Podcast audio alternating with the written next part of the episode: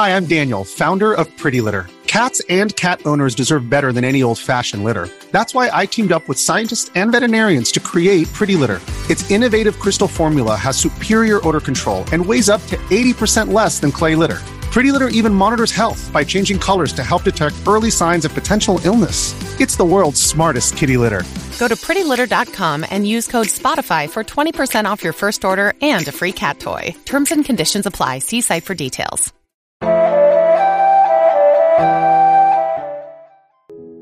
言念佛正行者，各随自己身份而立，不可定制一法。行住坐卧，语默动静，穿衣吃饭，大小便利，一切时一切处，令此一句洪名圣号不离心口。若余数清净，衣冠整齐及地方清净，则或生或没，皆无不可。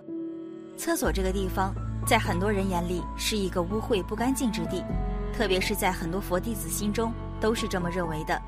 很多人不解地问：“我身上佩戴佛珠，可以带进厕所这种污秽之地吗？”还有很多人说，厕所是污秽之地，不能持诵经念佛，真的是这样吗？我以前每当上厕所的时候，就会在厕所诵经念佛，这样是不是真的不如法呢？洗澡和上厕所时默念这个佛号，也能积累无量阴德。一，上厕所可以念佛吗？对于这个问题，智随法师有着自己的看法。他认为是凡夫有分别心，才会去计较这些，哪里能念，哪里不能念。当然，从人道的立场，为了庄严和对佛菩萨的尊重，这个只是一个方便，让我们对佛菩萨有恭敬心而已。佛教里面有很多是方便的。我们打个比方，你要教育小孩子，你可以威胁他：“你今天不好好听话，我就要教训你。”你是真的要教训他吗？他即使犯了一点点过失，你也会原谅他，或者表示一下就过去了。佛教里面也有很多这样的，它只是一种方便说法，不是说没有意义，它也有意义，它是为了维护某个层面的东西。比如我们面对三宝时，就不能随随便便，就要恭敬，要有礼仪，要注重衣着等。但是你看济公活佛，你能说他不守规矩吗？他吃肉喝酒，他算不算犯贱？其实这个就要从不同层次来解释了，不同层次的行为是不一样的。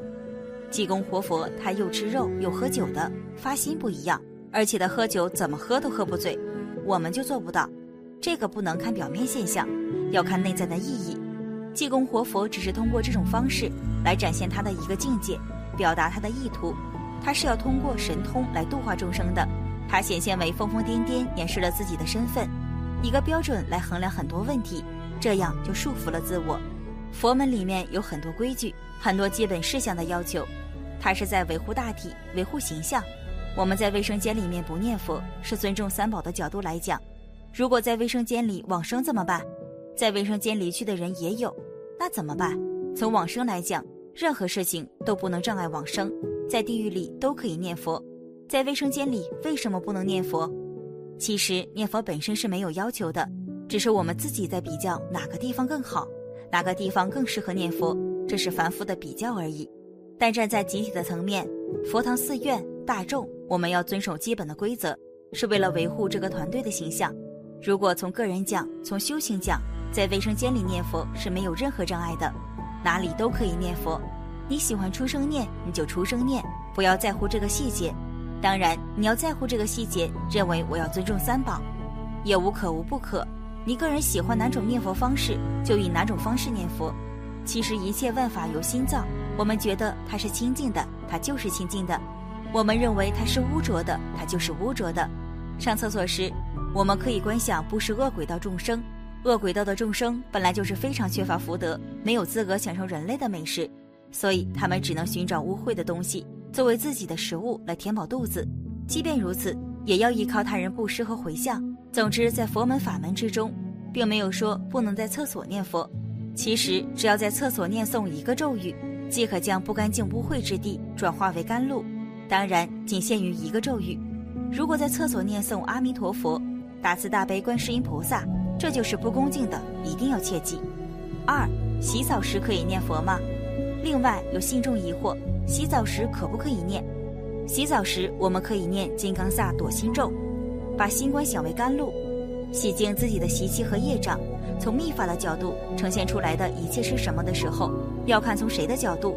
比如桌上的一杯水，人类看了就是水，恶鬼道看了就是脓血，畜生道看了就是住处，地狱道看了就是铁汁，天人道看了就是甘露，八地菩萨看了就是佛母，而在佛眼中就是圆满的大法界。水只是一个例子，山河大地等一切都是如此。不要过多相信自己的眼识、耳识等等，这些都是无名业力的产物。正如佛陀所说，凡夫的一切感官都是非正量。我们感官面前所显现的一切都是假象，根本靠不住，往往会判断错误。譬如去年认为对的事，今年知道错了；前一天确定无疑的事，第二天发现并非如此。我们却总是太相信自己，所以凡夫的眼、耳、鼻、舌、身、意都是靠不住的。我们不能让无名和我执一再加强，我们要突破凡夫的思想和观点，同时也要超越一切二元对立的世俗假象。才能解脱所有的束缚和执着。现如今，很多人对佛教净土理念知道，但是行不到；知道，但是落实不到行为当中去。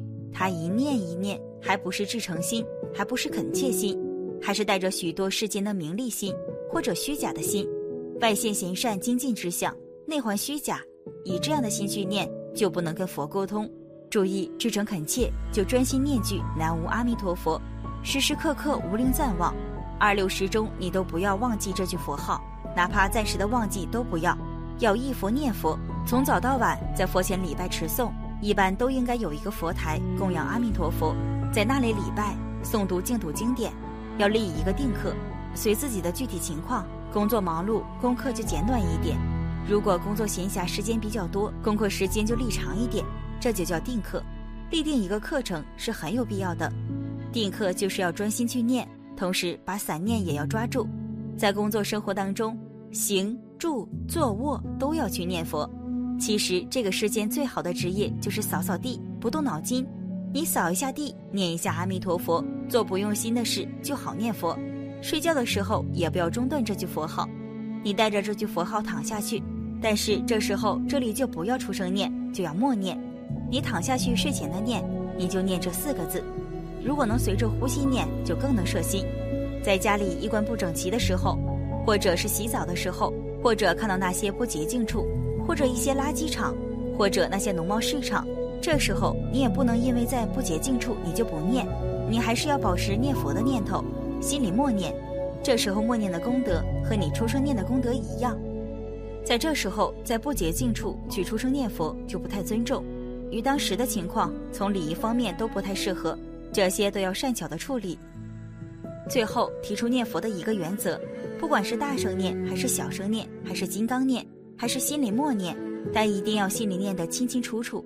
这句佛号是从心里念出来的。我们的发声器官是一个硬件，它的软件是我们的神智心。心是发声的机，所以心里要念得清清楚楚，然后口里的喉咙要把它念出声音，这个声音也是清清楚楚。然后耳根这个佛号听得清清楚楚，这样就是用声音来摄心，心就不会往外跑，这叫自念自听，自己听自己念佛的声音，心就不往外跑，回向旋转，内向旋转就是反念念自性。如果心往外跑的话，很多妄想就来了，心里妄想不断那是不行的，要把它摄住，心不往外跑，这样念佛的念头就渐渐的纯熟纯一，这样念佛的功德最大。这些都是很平白的字眼，却是印祖一生的经验之谈。自念自听，清清楚楚，明明白白，就能够使我们的耳根最大限度的把自己的圆通性显发出来。这些似乎很简单的方法，但真正做到，你就很了不起。总之，是以恭敬清净心来做到肃穆庄严的程度为原则。念佛不在身体，也不在虚空。念佛是求往生极乐世界，这才是本旨。念从心起，声从口出，再用耳细听，不紧不慢，调匀气息。除了一句符号以外，其他一切妄念都要放下。本期视频就到这里，感谢您的观看，愿您六世吉祥，法喜充满。